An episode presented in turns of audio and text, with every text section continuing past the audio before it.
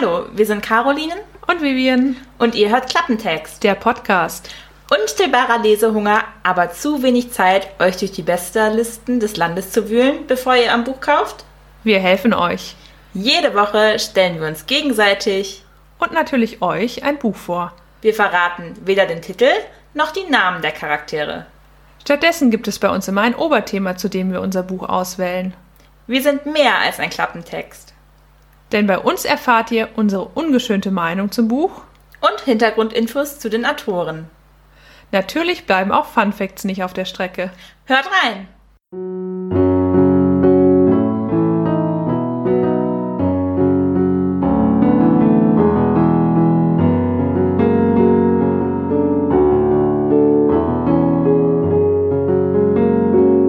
Klappentext. Blind Date mit Büchern. Herzlich willkommen zur mittlerweile sechsten Folge von unserem Podcast von Vivi und mir. Diesmal heißt das Thema Erstlingswerke. Also das erste Buch, Roman, was auch immer der Autor ähm, ja, oder die Autorin veröffentlicht hat. Ich habe einen Roman gewählt und nicht irgendwie einen Essay oder eine Kurzgeschichte. Übrigens, das, was du letztes Mal vorgestellt hast, hört euch sonst Episode 5 noch schnell an, war ja auch ein Erstlingswerk von Oscar Wilde. Ja, das erste und einzige. Ja gut, das könnten wir vielleicht auch noch mal als Thema nehmen. Dann kann ich Dory noch mal vorstellen. Bevor du anfängst, Caro, worauf basierend hast du deine Entscheidung getroffen? Zufall und Glück oder? Nee, äh, tatsächlich gibt's, ich weiß nicht, ob ihr Goodreads kennt. Goodreads ist quasi das amerikanische Amazon-Rating-System für Bücher. Also Goodreads ist eine Website, wo man sich anmelden kann und dann kann man zum Beispiel seine Lieblingsbücher da eingeben und sich ein Bücherregal erstellen, virtuelles und Rezensionen verfassen. Das Schöne daran ist, dass man auch Zugriff auf die Bücherregale von anderen Lesern erhält. Man kann auch Listen erstellen zu irgendwelchen Themengebieten und da bin ich ein paar Themenlisten mit Erstlingswerken durchgegangen und habe da ein Buch gefunden, was ich schon mal vor Jahren gelesen hatte ah. und sehr begeistert war und dachte, oh super, das könnte ich ja nehmen. Okay, Caro und ich haben nämlich die super Absprache, dass wir uns immer über den Nachnamen des Autors zumindest informieren, damit wir ja kein Buch doppelt vorstellen oder vorbereiten und leider haben wir die letzten Male immer noch mal so spontan fünfmal uns umentschieden. Und ich glaube nicht, dass es sich doppelt, aber es könnte passieren, dass wir gleich nur über ein Buch sprechen. Oh oh. Worst-Case-Szenario. Nein, ich glaube nicht, dass wir das selber haben. Wobei es auch witzig wäre, wenn wir von all den Erstlingswerken das gleiche gewählt hätten. Das hörst du spätestens am ersten Satz. Ja, oh, stimmt. Apropos erster Satz. Damit ja, fangen wir an. Damit fange ich mal an. Das Unglück mit dem Arm passierte kurz vor Toms 13. Geburtstag. Okay, ich bin raus. Das ist nicht mein Buch. Sehr gut. Also mein Buch, nein. Caro, du darfst anfangen. Dann lasst uns mal zusammen eine Reise antreten in eine Zeit, die genauso wie heute von Unsicherheit und Krieg geprägt ist. Wir treten diese Reise gemeinsam mit der Protagonistin des Romans an. Denn auch sie blickt zurück in ihre Kindheit. Und durch ihre Augen erfahren wir von einem Vorfall, der ihr Leben und das ihrer Familie für immer verändert hat.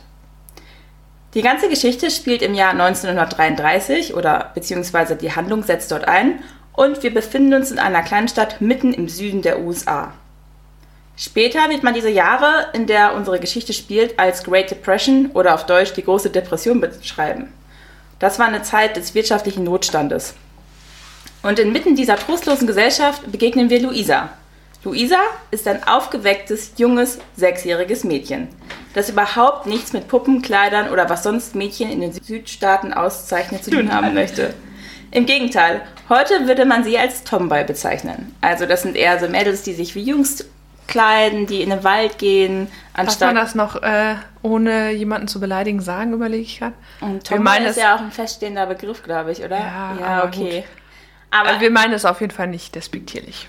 Luisa hat einen älteren Bruder namens Tom und den liebt sie heiß und innig. Und mit ihm begeht sie eine Vielzahl von kleinen Streichen.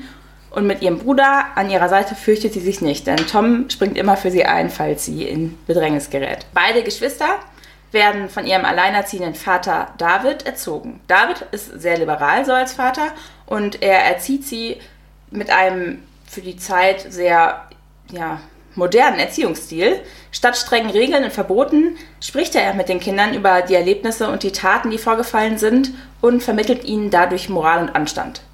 Er ist also Freund, vertrauter Lehrer und Autorität zugleich und hat eine große Vorbildfunktion für die Kinder inne.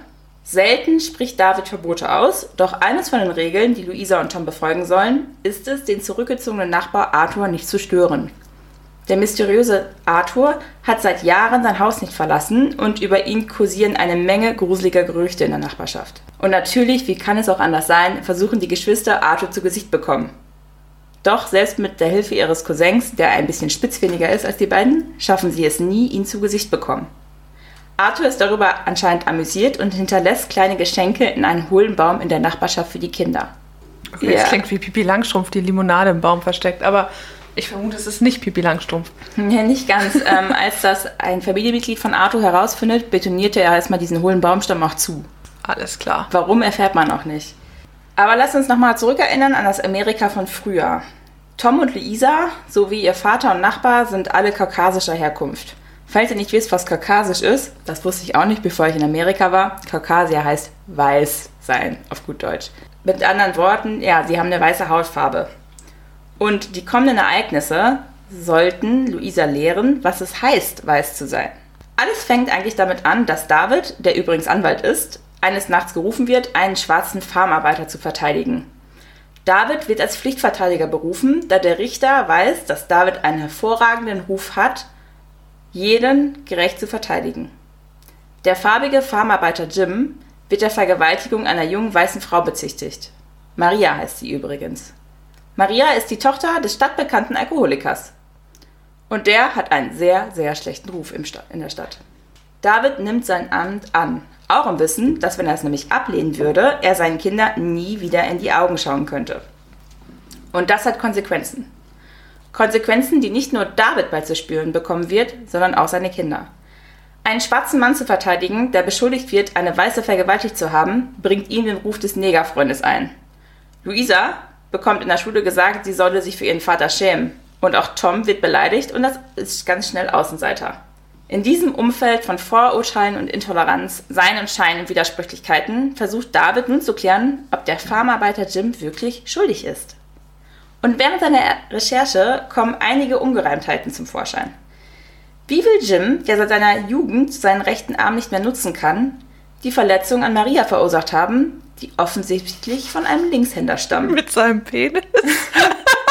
Entschuldigung ich stelle mir es gerade vor. Es gibt doch auch Menschen, die mit den Füßen malen statt mit den Händen und er, ah, naja, benutzt ein anderes Körper. Ja, okay. Aber sie hat auch Schläge ins Gesicht und so bekommen. Also ja, okay, ja, worden. wer weiß du. Nein. Ähm, ihr könnt uns dazu ja mal aufklären, ob das möglich ist. Ansonsten, vielleicht haben wir das auch rausgeschnitten. Wobei, es ist sehr witzig. Wir lassen das drin. Also es ist auf jeden Fall, man muss sich das vorstellen damals für die Zeit. Es ist ja, halt. Ja ein, ein Prozess gegen einen Dunkelhäutigen, der eine Weiße vergewaltigt. Also das ist ein Skandal. Das ist, überschreitet die damals herrschenden Rassen. Aber immerhin haben sie ihn nicht sofort erschossen, ne? Das muss man ja... Ja, es wird ihm ein Prozess gemacht. Aber wie mhm, ja. der abläuft, ich meine, er hat ja auch einen weißen Verteidiger und David nimmt seine Sache ja sehr ernst. Ich glaube, das hätte nicht jeder gemacht. Viele hätten gesagt, ja gut, ne? Bist offensichtlich schuldig und an den Strick mit ihm. Aber jetzt ist nämlich David ja da und der versucht ja wirklich sein Möglichstes, die Unschuld von Jim rauszufinden und zu beweisen. Durch diese ganze Konstellation wird die ganze Verhandlung immer mehr zu einem riesigen Volksfest. Jeder Platz im Saal ist voll besetzt. Und einmal wollen sogar Luisa und Tom ihren Vater begleiten und da ist gar kein Platz mehr bei den Weißen frei und dann setzen sie sich oben in die erste Empore, wo die Afroamerikaner sitzen. Und das bringt die ganze Stimmung zum Überlaufen. Wie die Geschichte ausgeht, Erzählst du uns nicht? überlasse ich euch mal, aber es geht halt noch viel mehr ab in diesem ganzen Roman. Geht es denn um, oder ist es eine wahre Begebenheit? Das ist ein bisschen schwierig zu sagen. Ich erzähle mal ein bisschen was zum Autor. Ja, gerne. Die Autorin stammt selber aus Amerika, aus den Südstaaten. Das Buch ist ja aus der Sicht der älteren Luisa geschrieben. Also sie erzählt quasi rückblickend über ihre Kindheit. Und viele legen dieser Autorin auch nahe, dass sie selber in diesem Buch autobiografische Erlebnisse verarbeitet hat. Das hat sie aber auch immer widerlegt. Torin selber meinte, das, das ist nicht so, aber ein guter Autor kann am besten darüber schreiben, was er selber erlebt hat. Aber ein bisschen mhm. verwischen hier wirklich die Grenzen von Fiktion und Realität, weil zum Beispiel auch der Vater der Autorin war Anwalt und der hat sein Mandat niedergelegt, nachdem er zwei farbige verteidigen musste und deren Prozess hat er verloren. Und daraufhin wurden die beiden erhängt und danach Ach, wurden die Leichen von denen geschändet. Und dann hat er sein Amt halt niedergelegt. Und so ein bisschen spiegelt sich auch in, das, in dieser Figur von David halt wieder. Also die beiden, Luisa und Tom, haben halt keine Mutter, die ist früh gestorben. Die Autorin selber hat ihre Mutter auch früh verloren, mit 25. Die richtige Mutter der Autorin hatte wohl psychische Probleme und war deswegen eh nicht viel da. Der Cousin, der in dem Buch auftritt, der ist wohl einem berühmten Schriftsteller nachempfunden. Das ist der Kindheitsfreund der Autorin. Und dieser hat zum Beispiel In Cold Blood geschrieben und Frühstück bei Tiffany. Ah, okay. Letzteres sagt mir was. Ja, also man kennt den schon. Also der ist relativ berühmt. Also angeblich basiert halt die Figur dieses Cousins auf dem Schriftsteller. Und mit dem war die Autorin bis zum Ende ihres Lebens sehr gut befreundet. Das Buch äh, hat eine riesige Fangemeinde und hat auch viele Leute inspiriert, Jura zu studieren tatsächlich. In Amerika dann oder auch über Amerika hinaus? Ich glaube auch darüber hinaus. Ich fange mal damit an, dass ich einfach mal den sympathischsten Charakter beschreibe dieses Buches und das ist offensichtlich David. Der ist viel mehr als der stille, in sich gekehrte, zurückgehaltene Held, der seine Taten für sich sprechen lässt, aber der macht das halt ganz ohne Eigennutz und Geltungsdrang. Er macht das alles aus Nächstenliebe und moralischem Pflichtbewusstsein. Und er macht das alles irgendwie im Hintergrund. Also er stellt sich nicht so da, hier, ich bin der Beste, ich bin der Schönste, so huldigt mich, sondern er ist immer gewillt, das Richtige zu tun und versucht das auch immer an seinen Kindern zu installieren. Er ist ethisch gesehen also fast perfekt. Aber das muss man ein bisschen vorsichtig sehen, weil man muss immer im Kopf haben, wer erzählt einem das nämlich. Und das ist ja die Tochter, die einem das erzählt man neigt ja als Tochter immer dazu, die Elternteile zu erhöhen, ne, als perfekt anzusehen, als unfehlbar. Und deswegen bekommt man auch irgendwie gar nichts von Davids Unfehlbarkeiten mit. Also in dem Buch ist er auf jeden Fall wesentlich älter als die anderen Eltern von Toms und Luisas Freunden. Er ist fast, ich glaube, so um die 50, der trinkt nicht, der raucht nicht. Ich habe letztens noch eine Oma auf dem Markt gehört, die meinte, ach ja, äh, sie hat weiße Rosen gekauft und der Verkäufer meinte, ja, ja, für die reine Seele. Und sie sagte, ach, wenn Sie wüssten, ich bin 80, ich habe schon so viel Quatsch gemacht, dann dürfte ich gar keine Rosen mehr kaufen. und ich habe gedacht, ach ja, Dorian hätte wahrscheinlich neben ihr gestanden, geschmunzelt und gedacht, ach, Gott, gib mir noch mehr Rosen.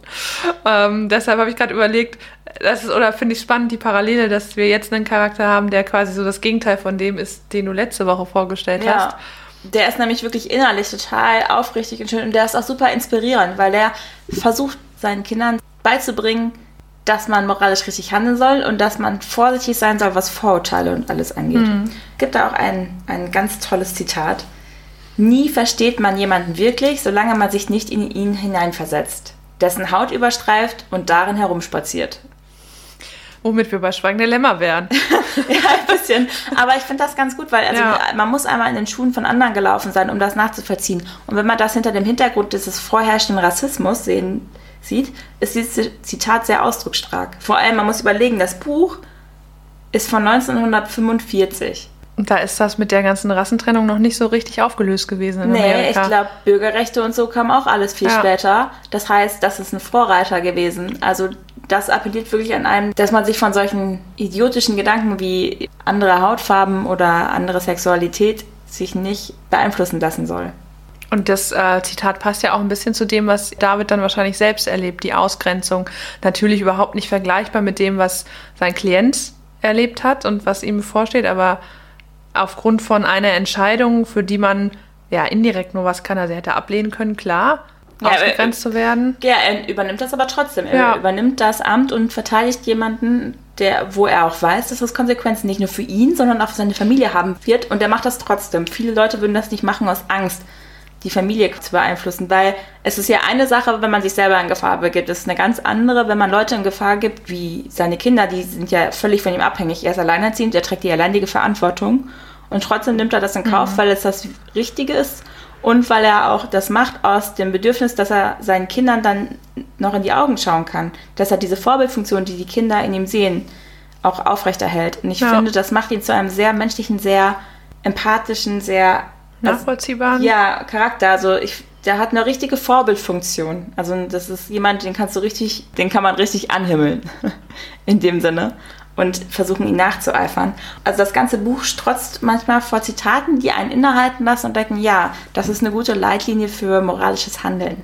Eins fand ich auch sehr gut. Also man muss überlegen, dass dieser Gerichtsprozess dann stattfindet und David muss nicht nur die Unschuld, also auch allein auf Faktenbasis verteidigen, sondern er muss auch die Gesellschaft davon überzeugen, dass jemand, der von vornherein eigentlich als Schuldiger abgehakt worden ist, unschuldig ist.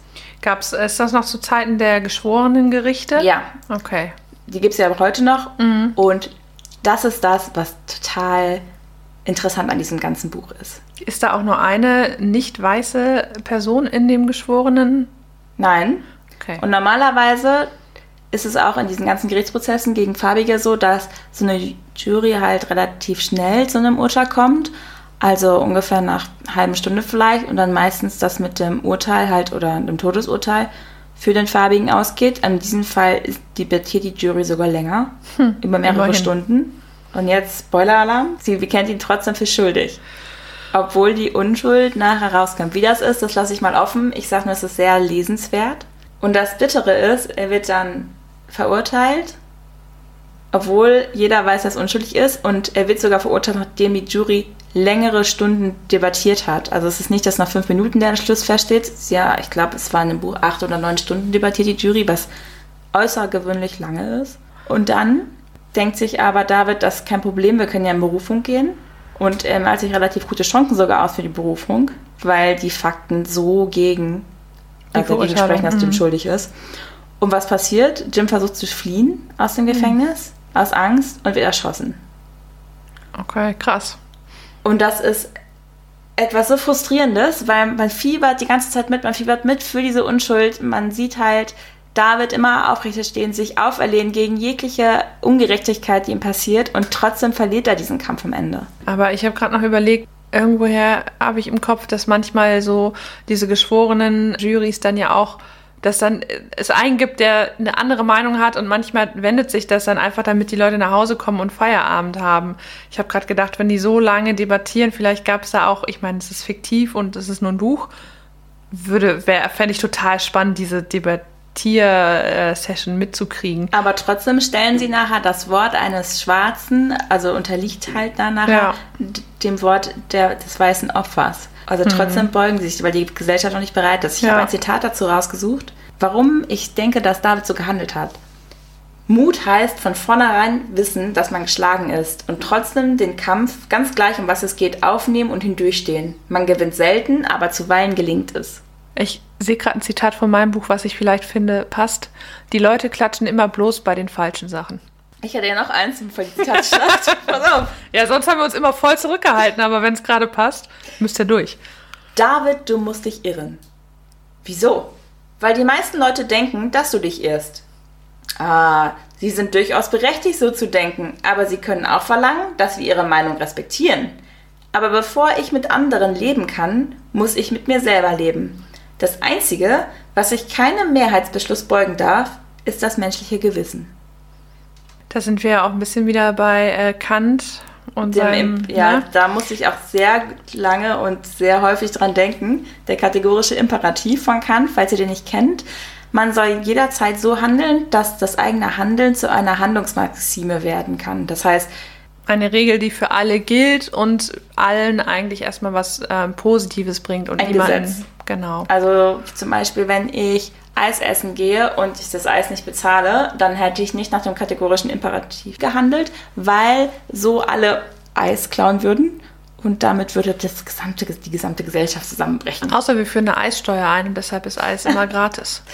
Ja, aber Ich starte eine Petition, folgt uns bei Instagram. Also würde mich interessieren in dem Buch, wenn das die Tochter beschreibt, oder dann merkt man ja, dass der Vater scheinbar Erfolg hatte mit seiner Erziehung, wenn sie das so wiedergibt und Ja, also interessant ist, was es auch bei den Charakteren auslöst. Also wir haben ja einmal Tom und Luisa, die Kinder. Und Tom zum Beispiel ist daraufhin völlig verstört von der Gesellschaft. Seine Unschuld ist auch zerstört worden durch diesen Pro äh, Gerichtsprozess, ja- er hat den Glauben an die Gerechtigkeit verloren. wie alt ist er? Weißt du das? Tom ist zu Beginn zehn Jahre alt Ja. und das überstreckt sich halt über mehrere Jahre, die Handlung, und ist am Ende der Handlung 13. Aber das ist ja auch total schwierig zu fassen, ein Konzept von Schuld und Unschuld, wenn und ein Konzept von Gerichtbarkeit, wenn man dann feststellt, dass das eigentlich gar keine Rolle spielt, was wirklich passiert ist. Ja, ich musste ein bisschen daran denken an Justice is Blind, Blind Justice. Kennt ihr das?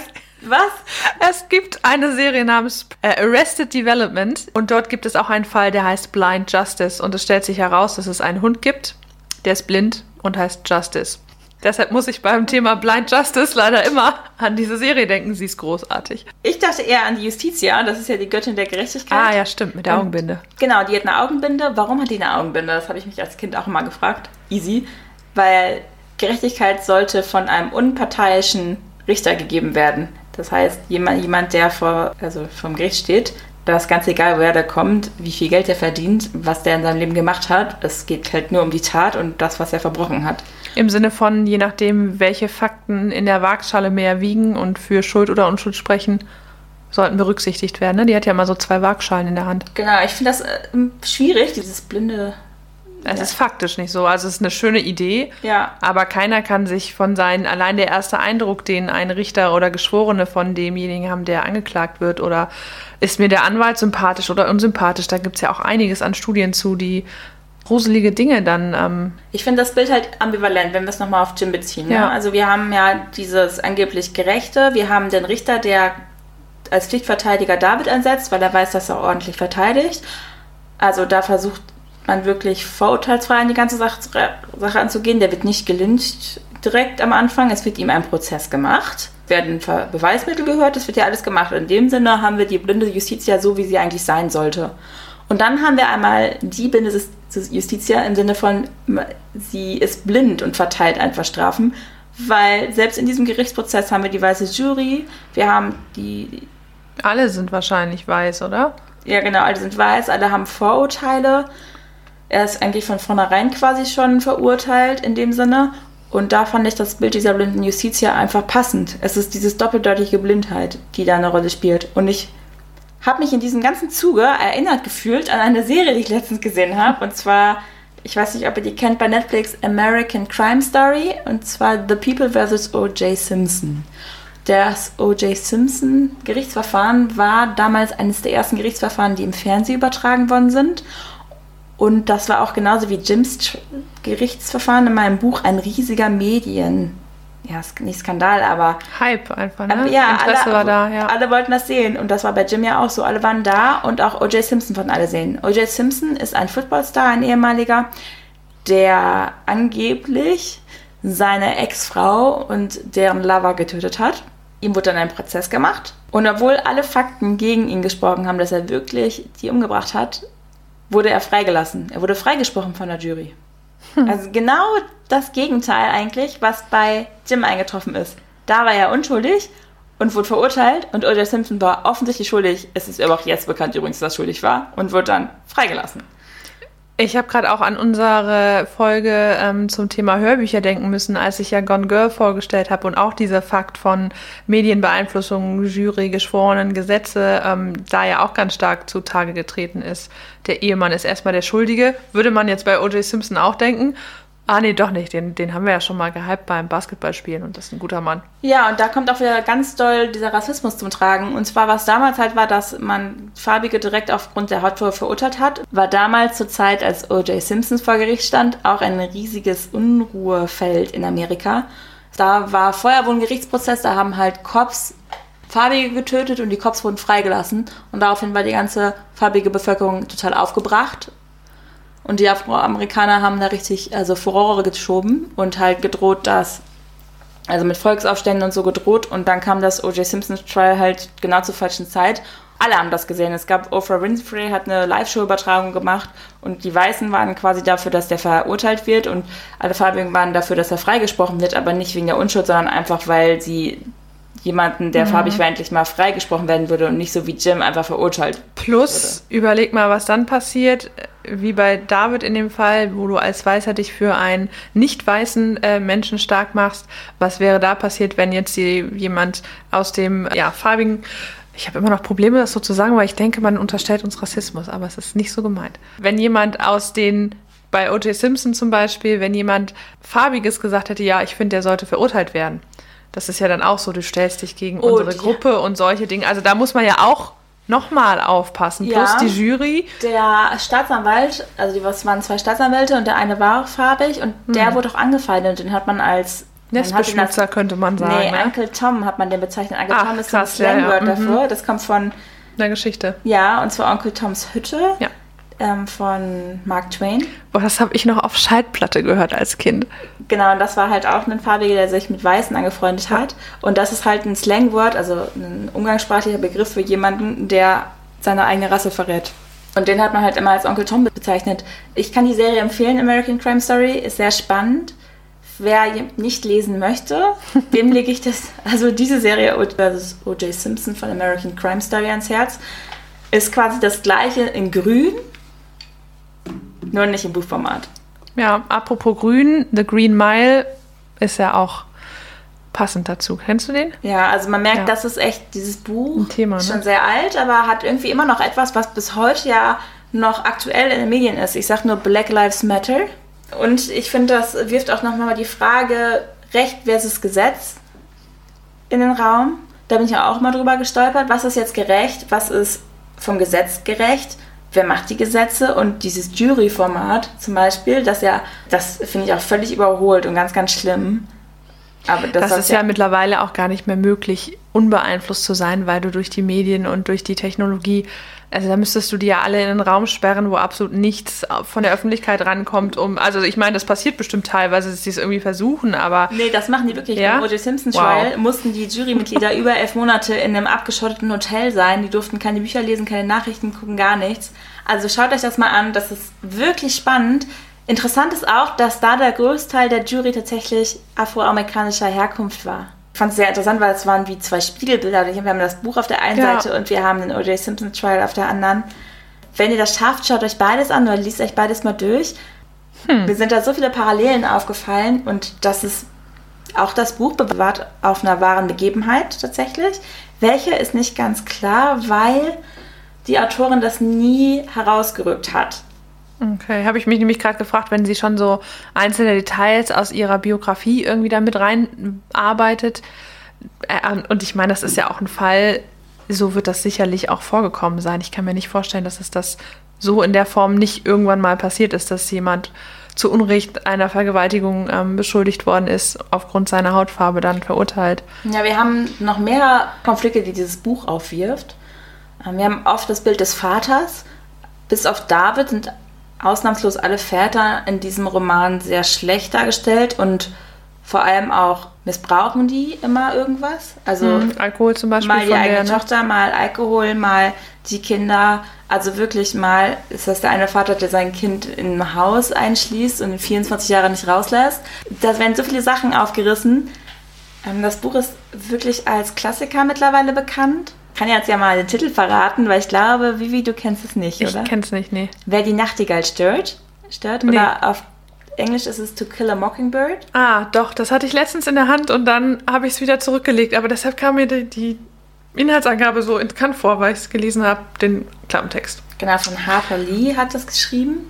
Der Name, den finde ich auch sehr spannend, weil erst sollte das nämlich ähm, Atticus heißen. Atticus ist David, das ist der richtige Name von David im Roman, also quasi David sollte das Buch heißen. Und sie hat sich aber für Wer die Nachtigall stört entschieden, einfach um zu zeigen, dass es hier in dem Buch nicht um ein einfaches Charakterporträt geht, sondern um mehr. Hm. Und Mockingbird oder die Nachtigall ist ja ein Singvogel im Kennt ihr alle aus Tribute von Panem? Ja, das ist die Spottdrossel da, genau. Das, das Symbol ist da, das es gibt eine Szene in dem Buch, da kriegen Luisa und Tom kriegen ein Luftgewehr geschenkt von ihrem Onkel und die dürfen damit Vögel jagen. Und der Vater sagt, ihr dürft gerne Vögel jagen, aber ihr dürft keine Nachtigalls töten. Und die fragen, hey, warum? Ja, weil Nachtigall tut halt keinem anderen Lebewesen was. Die singt halt nur und erfreut mit ihrem Gezwitscher halt alle. Und die sollen die halt nicht töten, die sollen die halt in Ruhe lassen. Ein bisschen ist das die Unschuld, glaube ich, die dadurch symbolisiert ist hm. und die Un Unschuld soll halt nicht gestört werden. Weil sie ja damit vielleicht dann auch ihre eigene Unschuld wiederum, ne? Genau, wer die Nachtigall stört, ist ja im Deutschen, im Englischen ist aber to kill a mockingbird. Ja, Wenn man stören. sie dann tötet, Töten. was passiert da? Dann mhm. immer wieder kommt die Autorin halt auf diese Symbolik zurück in dem Buch. Super spannend auch schon wieder, wie, wie so Titel so übersetzt werden.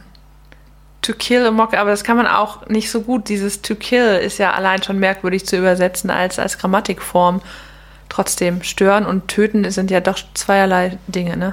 Ja, also ich kann es wirklich empfehlen zu lesen. Gerade wenn ihr in Richtung Jura gehen wollt, ist es ein Buch, was unglaublich motiviert, sich für das Richtige einzusetzen. Und auch, dass das Gesetz nicht immer Gese also Gerechtigkeit Recht schafft. spricht, ja. Aber wie David auch sagt, manchmal muss man das halt immer wieder machen, auch wenn man verliert, weil das ist Mut.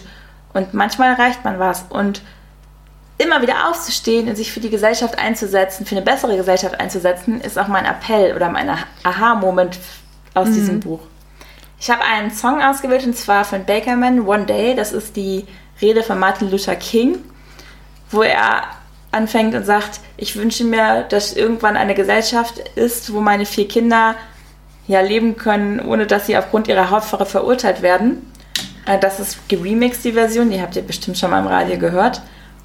Und ich finde, das passt ganz gut, weil das ist mein Appell, dem ich, dass ich aus diesem Buch mitnehme, dass wir uns alle für eine Gesellschaft einsetzen, wo es egal ist, ob ich aus Syrien stamme oder aus Nordrhein-Westfalen oder egal woher, dass Weltbewohner quasi, ja, Erdenbewohner. und dass ich, bevor ich jemanden verurteile, erstmal eine Meile in seinen Schuhen laufe oder versuche zu laufen. Was ich übrigens spannend finde, wenn man sich diese ganzen Science-Fiction-Sachen anguckt, da ist es immer die Erde gegen andere. Da ist überhaupt, also da wird ja ganz oft nicht mehr unterschieden, so bist du aus, woher kommst du, das ist Erdenbewohner. Ja. Eigentlich sehr fortschrittlich. Mein Buch, das Buch in drei Worte zu fassen, finde ich sehr schwer. sehr, sehr schwer. Und habe mich für Gerechtigkeit und Gesellschaft entschieden. Weil doch aber. das zusammenhängt und auch wiederum Probleme aufweist. Also wirklich liest das Buch und bitte, bitte, bitte schaut euch mal den O.J. Simpson Trial an. Oder bei YouTube gibt es auch eine Doku darüber, über eine Stunde. Ist wirklich, wirklich spannend. Packen wir euch in die Shownotes, die Doku. Wie ich das Buch übrigens zum ersten Mal in die Hände bekommen Ja. habe. Meine Gastmutter ist Rechtsanwältin und die hat mir das damals in meinem Austauschjahr in die Hand gedrückt. In Amerika? Mhm, als ich sie nämlich gefragt habe, was sie dazu gebracht hat, Anwältin zu werden. Ach, spannend. Und dann habe ich es auch verschlungen. Und ich war so fasziniert davon, weil ich kannte das überhaupt nicht. Und ich habe auch vorher nie gewusst, dass in den Südstaaten von Amerika so ein Rassismus geherrscht hat. Der herrscht dort übrigens teilweise immer noch. Ach, wirklich? Ja. In den Rest von Amerika ist es ein bisschen besser, aber der Süden ist dafür berühmt, dass dort viele, viele Rassisten sind. Das, ja, ich, ich überlege gerade, es gab auch mal eine Doku zum Kuckucksklan. Es gibt auch auf Net- Netflix gibt es eine Doku dazu, da versucht ein äh, farbiger Kuckucksklan-Anführer davon zu überzeugen, dass sie total den Bullshit verbreiten und bitte nicht mehr rassistisch sein sollen. Und der sammelt die, diese Clan-Outfits von denjenigen, die er ja auf den richtigen Weg wiedergebracht hat und wird davon von seiner Community aber auch ausgeschlossen, weil wieso redest du mit denen? Und der, den fand ich auch super faszinierend. Ich suche mal raus, wie die Doku war.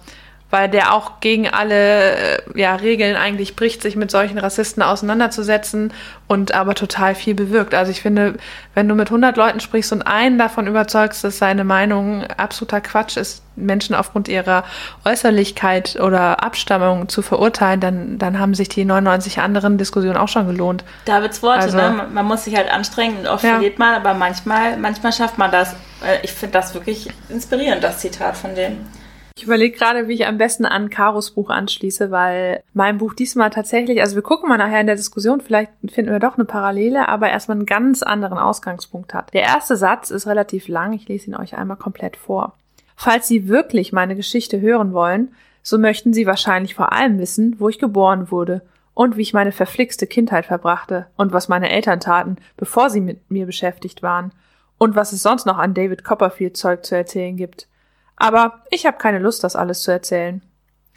Und das ist auch ungefähr so die Linie, die sich das ganze Buch zieht. Der, ähm, der Protagonist des Buches ist ein Junge, 16 Jahre alt, Cornelius. Die ganze Geschichte ist aus seiner Perspektive geschrieben. Und dieses Ich habe keine Lust ist eigentlich so der, der, der Startmoment, von dem die Geschichte auch ausgeht. Also Mega motivierend gerade. es ist so, lass mich dir eine Geschichte erzählen, aber eigentlich habe ich überhaupt keinen Bock. Ich könnte euch über XYZ erzählen, aber Richtig. das mache ich nicht. Aber eigentlich pa passt dieser erste Satz auch wieder sehr gut zusammen, weil Cornelius 16 Jahre alt ist und, naja, eben Teenager, nicht gerade darauf versessen, sich um seine Schulbildung zu kümmern. Ja, Regeln von Erwachsenen sind halt auch irgendwie nicht so das Geilste, weil die haben sowieso keine Ahnung. Man muss dazu sagen, er ist eben auf einem Internat, also seine Eltern leben in Manhattan, seine kleine Schwester ist dort, mit der er ein sehr enges Verhältnis hatte und er lebt ja eben auf diesem Internat, versteht sich da mit gar keinem, weder mit seinem Zimmergenossen, der seine ja, Flamme anbaggert, noch mit den Lehrkräften. Es gibt dann einen Moment, wo er eben rausgeworfen wird aus dem Internat, sich dann auch noch prügelt mit seinem Zimmergenossen und beschließt, warum soll ich denn warten, bis meine Eltern mich abholen? Ich gehe jetzt. Äh, er landet dann in New York, kennt sich natürlich schon aus, wie er da hinkommt und wo seine Eltern sind, aber seine Eltern erwarten ihn eben erst in drei Tagen. Deshalb beschließt er, die Zeit in New York alleine zu verbringen. Und man merkt in dem Buch, dass er ja auf der Suche ist eigentlich nach sich selbst, nach irgendeinem Ziel. Er weiß jetzt gar nicht mehr, also Schulbildung ist vorbei, nach Hause kann er auch nicht. Und das liegt auch mit daran, dass er eigentlich noch einen Bruder hatte, einen jüngeren, und der ist eben drei Jahre bevor diese Geschichte spielt, an Leukämie verstorben. Und darüber wird überhaupt nicht gesprochen. Also er wurde geschoben ins Internat, die Schwester ist noch in New York, seine Familie ist dort und man, also eigentlich geht es nicht nur um ihn, sondern auch darum, wie, ja, wie man mit als Familie mit sowas umgeht oder wie man eben als Teenager in dem Alter dann damit umgeht, dass ein Familienmitglied nicht mehr da ist. Wie alt ist Cornelius denn? 16 zur Zeit des Buches, als sein Bruder gestorben ist, war er 13. Und die Schwester ist jünger oder älter? Zehn Jahre, die ist jünger als er.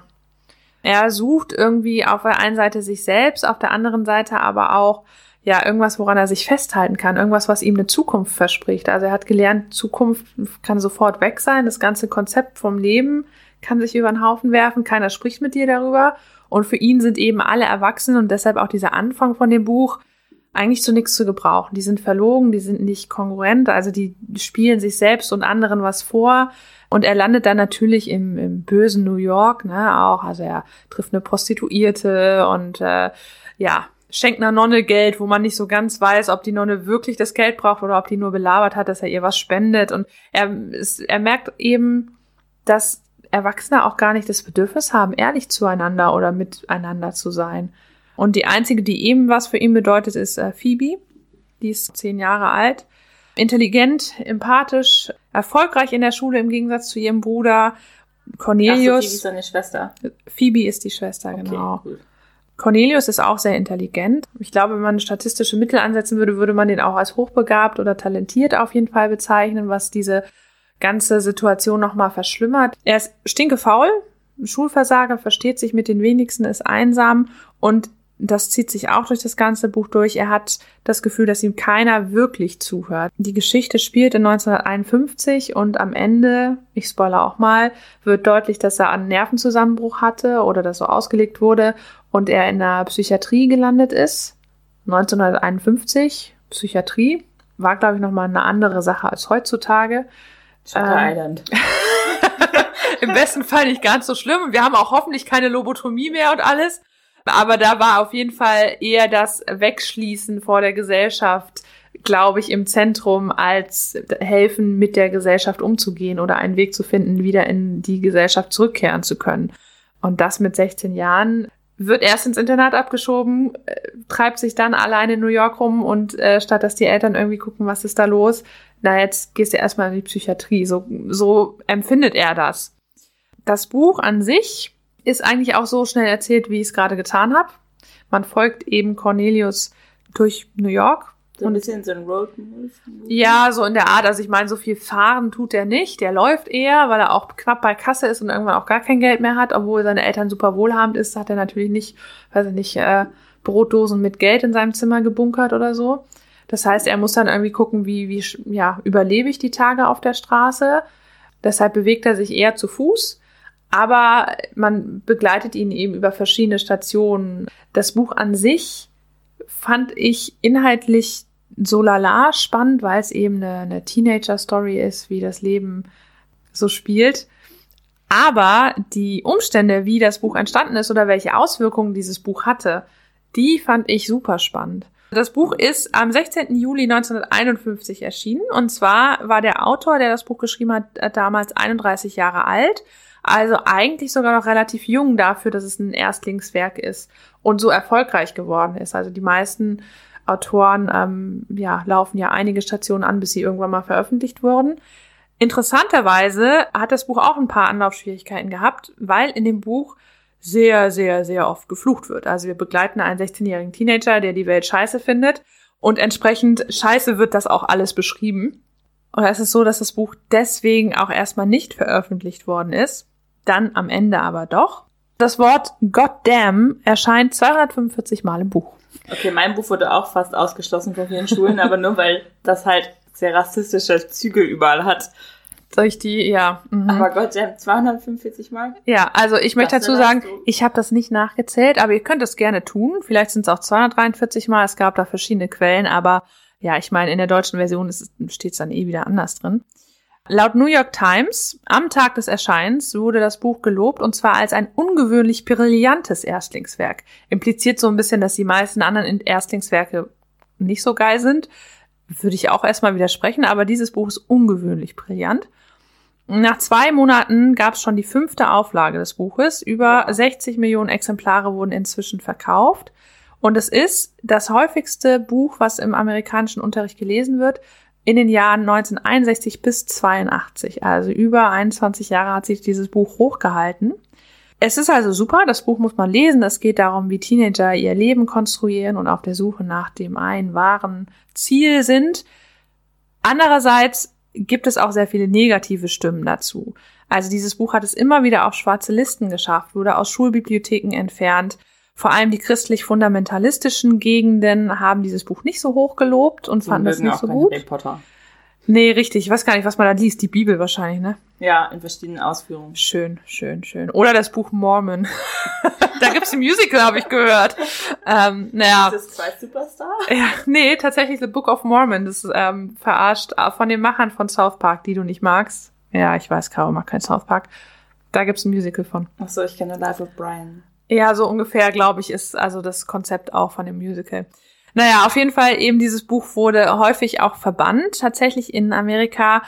Aufgrund, und das ist interessant, nicht unbedingt der Erzählung selbst, könnte man ja meinen, ein, ein Jugendlicher, der sich nicht den Erwachsenen beugt und rebelliert, könnte ja auch schon Anlass sein.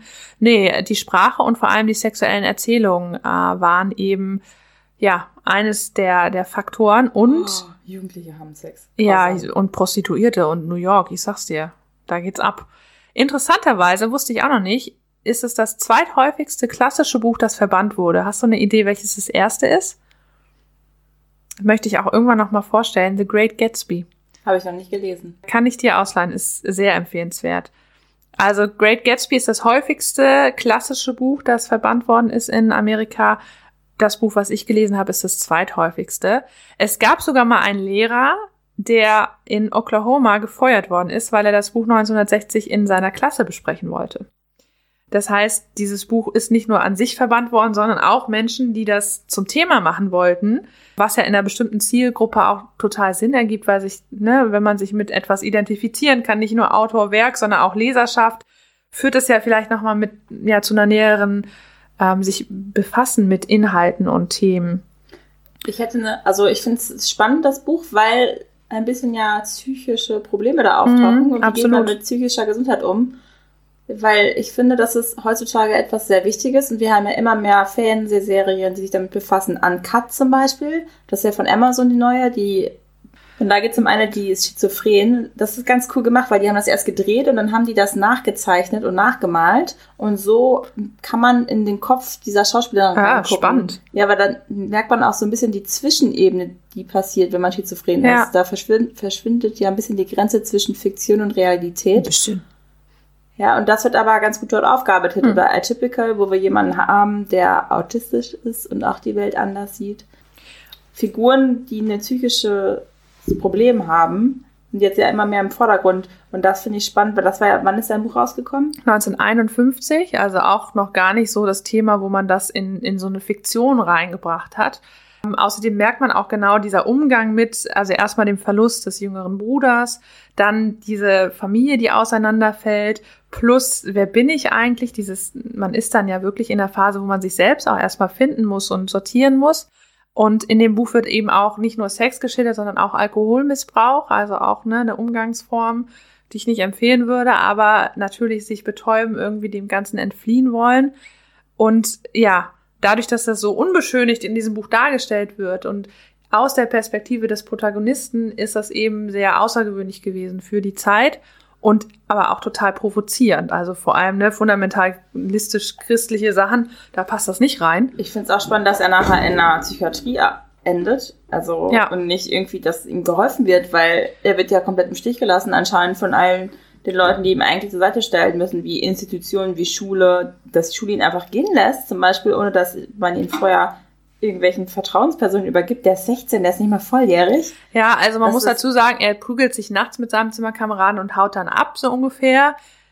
Aber die Schule bezweifle ich, dass die in irgendeiner Form nach ihm gesucht hat oder sich da wirklich, also es wirkte sehr so, als ob die Schule froh ist, dass sie den jetzt, den Querulanten, den Querdenker einfach losgeworden ist. Das ist arg fahrlässig. Ja. Also wirklich. Und da ist er vollkommen im Stich Mhm. gelassen. Und die nachher nur weiter abzuschieben in Psychiatrie, das ist ja genau der Umgang, den, Ich den man nicht haben will. Ich muss Deswegen- dazu noch was Extremes sagen. Und zwar, wo wir gerade bei psychischen Krankheiten sind, das ist ja im Vordergrund tatsächlich. Und traurigerweise hat es das Buch auch noch zu, aus einem anderen Grund dann zur Berühmtheit geschafft.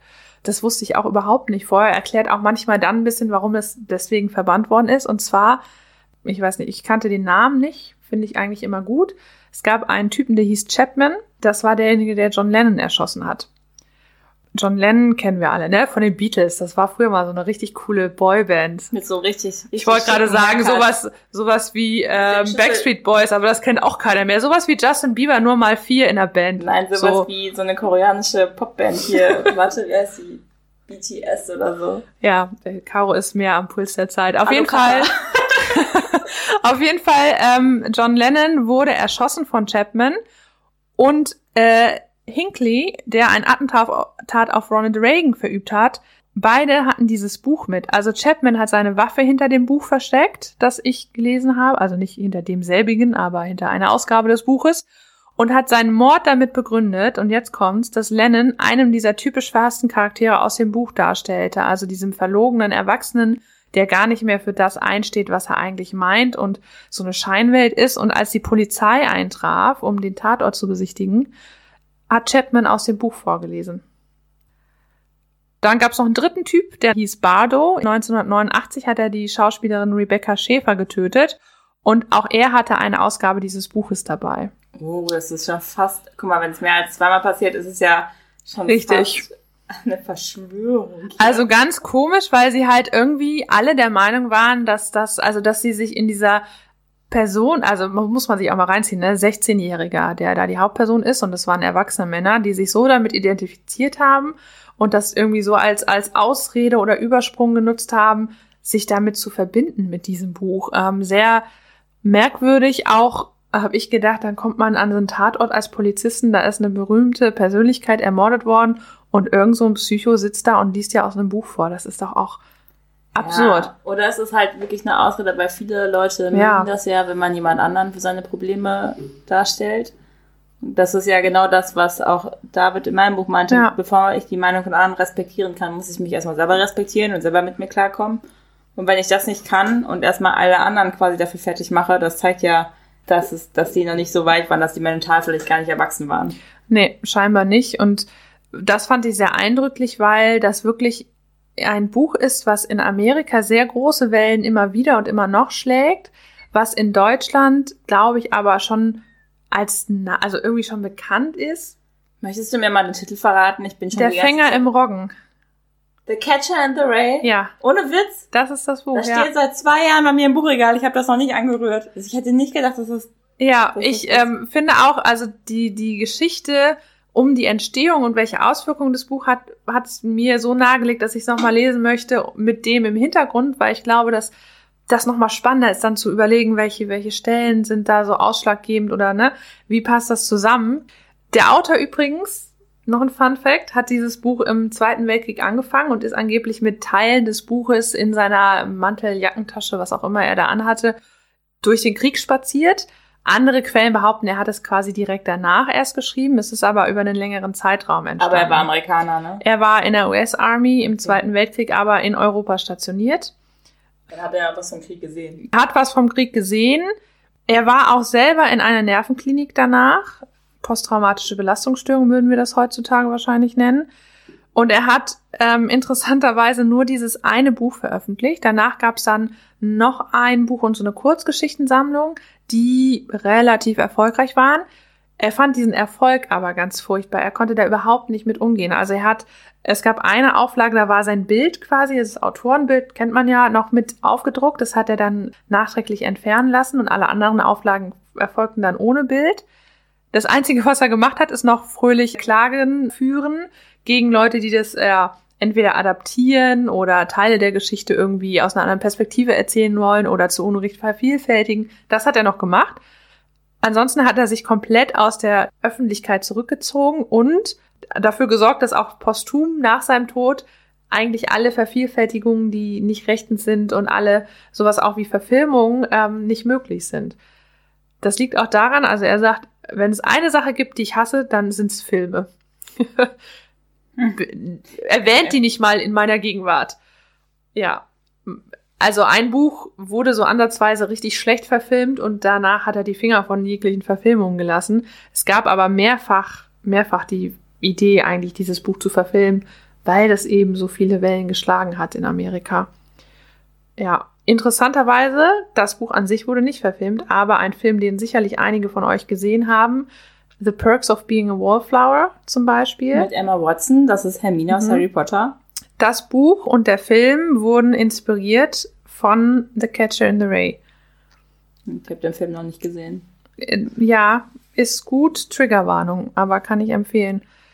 Ich habe zwei Zitate, für die ich mich nicht entscheiden konnte, welches ich nun besser finde. Das eine Zitat ist, immer machen die Leute einem was kaputt.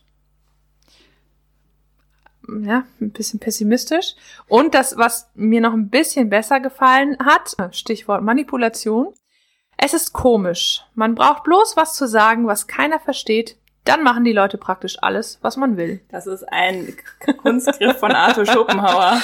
ja, ich äh, überlege gerade, wann es äh, Arthur Schopenhauer gab und wann Catcher in the Ray rauskam und ob es da Überschneidungen gibt. Aber ich finde, wenn man sich mal überlegt, was so alles in Wissenschaftszeitungskreisen oder wenn man sich so Debatten, politische Sachen anhört, wie viele Leute da mit irgendeinem Nonsens vor sich hin brabbeln und die Leute, also irgendwann entsteht so eine Ebene, wenn ich jetzt nachfrage, bin ich ja der einzig Dumme im Raum, der das nicht versteht. Ich und dann fragen die Leute nicht mehr nach. Ich kann euch nur empfehlen, fragt nach, wenn ihr was nicht versteht. Ich mache mal kurz einen Exkurs. Arthur ja, Schopenhauer bitte. ist ein ganz, ganz netter Philosoph gewesen und der hat sich irgendwann mal total aufgeregt, dass er nach einer Diskussion als Verlierer hervorgegangen ist, obwohl er eigentlich hätte recht haben müssen von der Sachlage her. Und daraufhin hat er sich einfach mal so ein paar Knicks und also Kunstgriffe. Ja, Kunstgriffe halt aufgeschrieben, insgesamt 38 Stück, wie man immer Recht behält. und das hat er ganz, hat er ein Buch veröffentlicht mit dem Titel Iristische Dialektik. Iris ist die Göttin des Zwietrachts, Dialektik die Kunst des Gesprächs, also die Kunst des Streitgesprächs. Und einer davon zum Beispiel ist es, verwirrende Sachen zu sagen. Weil wenn man den Gegner erstmal verwirrt hat, kann man den einfacher im Grund und Boden reden. Sehr spannend übrigens. Schaut mal rein. Danach gewinnt ihr jede Diskussion. Deswegen, also das Zitat hat mich, mich auch genau daran denken lassen. Und eines so als, ja, Gedankenabschluss dazu, was ich irgendwie, ja, mir auch einrahmen würde am liebsten hinter einem Glaskasten, ist folgendes. Manche Sachen, die sollten bleiben, wie sie sind. Man sollte sie in einen großen Glaskasten stecken können und sie einfach so lassen. Und das fand ich sehr eindrücklich, wenn man überlegt, dass es derjenige sagt, der seinen Bruder verloren hat und irgendwie, ja, gerade gar nichts mehr hat, was so ist, wie es mal war. Äh, fand ich irgendwie, ja. Ich finde das ganz doof, das Zitat. Echt? Ich fand's ja, super. Ich gerade nicht, weil, also, wenn ich das in meinem Buch auch Dorian vielleicht, ne? Das hat er ja gemacht. Ja, ich würde genau sagen, nein, gerade das Veränderungen ist das, was uns als Menschheit ausmacht. Und gerade ja. Veränderungen bringen so viele Chancen mit sich. Aber kennst du das nicht, dass es so Momente gibt, die, also, die sind so schnell vorbei? Und die, also ich habe manche Momente, die hätte ich mir gerne eingerahmt und, und würde so wieder da so schön können. Die sind gerade so schön, weil sie nur flüchtig sind. Das weiß ich nicht. Doch, ich glaube, die brennen umso heller, weil man weiß, es ist vergänglich. Ja, aber du machst ja auch den falschen Informationseffekt dazu und machst dir die immer schöner in deiner Erinnerung. Umso besser. Wenn das nur ein Dauerzustand wäre, würde es langweilig werden und du würdest sie nicht mehr schätzen. Ich weiß, also ich würde mir so, wir können ja mal eine Umfrage bei Insta machen, ich würde mir so einen Glaskasten wohl ins Zimmer stellen.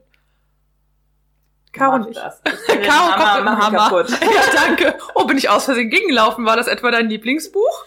Das Lied, was ich mir ausgesucht habe, heißt Behind Blue Eyes und zwar die Version von The Who und nicht die Version, die irgendwann mal als Remake kam, als es einen Film dazu gab, der übrigens nicht so gut ist.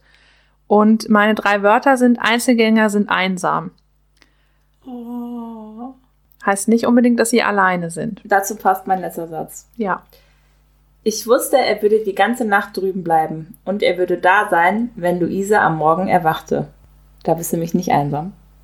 Hm. Wenn jemand da ist für dich. Ja. Und die Nacht über dich wacht. In a non-creepy way. Ich wollte gerade sagen, ich habe gerade ganz viele Story. Ich habe gerade You, äh, muss ich noch, es steht noch auf meiner To-Do zu gucken. Daran musste ich gerade ist eine denken. Stalker-Serie bei Netflix. Apropos Serie, unser nächstes Thema für die Episode Ist nämlich Buch zur Serie. Da freue ich mich schon die ganze ist auch, Zeit ne? drauf. Ja. Ich habe gerade überlegt, ob das wirklich Folge 7 ist, aber ich habe auch richtig Bock. Ich habe euch einen Knüller rausgesucht. Vorne da kann Caro nicht mithalten. Ich habe mal absolut, also mein, ich habe eine richtig gute Serie gesehen und mir jetzt das Buch dazu gekauft und gelesen und ich liebe es. Also es ist, das ist so Hammer. Schaltet auf jeden Fall ein. Ich bin so, so, so happy, dass wir das machen. Ja, und mein Buch wird trotzdem besser sein. Nein. Ähm, genau, also nächste Episode, Episode 7 sind wir schon. Das geht ganz schön schnell hier, Knall auf Fall. Dann zum Thema Buch zur Serie. Bis dahin könnt ihr uns wie gewohnt natürlich auf Instagram folgen. Den Podcast auch gerne weiterempfehlen. Wir haben eine ganze Menge an weiblichen, unter 30-jährigen Zuhörerinnen. Wir würden uns auch über äh, ältere Menschen, also älter im Sinne von über 30, ne? nicht, äh, nicht, dass ihr euch jetzt despektierlich als alt beschimpft fühlt. Tut uns einen Gefallen und teilt unseren Podcast vielleicht einfach in eurem Status. Das würde uns unglaublich freuen. Verlinkt uns bei Instagram. Wir freuen uns wirklich für jedes Like, das wir sehen, für jeden, für jeden jedes Und Teilen. für jedes Feedback auch. Also wenn ihr euch vor allem auch mal ein Thema wünscht oder ein Buch habt, was euch wirklich am Herzen liegt. Wir werden irgendwann nochmal eine, eine Special-Episode zum Thema Empfehlungen machen, wo wir vielleicht ein paar mehr Bücher vorstellen, in etwas kürzer oder so, müssen wir nochmal gucken. Dann bis zum nächsten Mal. Auf Wiederhören. Auf Wiederhören. Na, okay, dann nicht. Kommen wir aus Bayern oder was?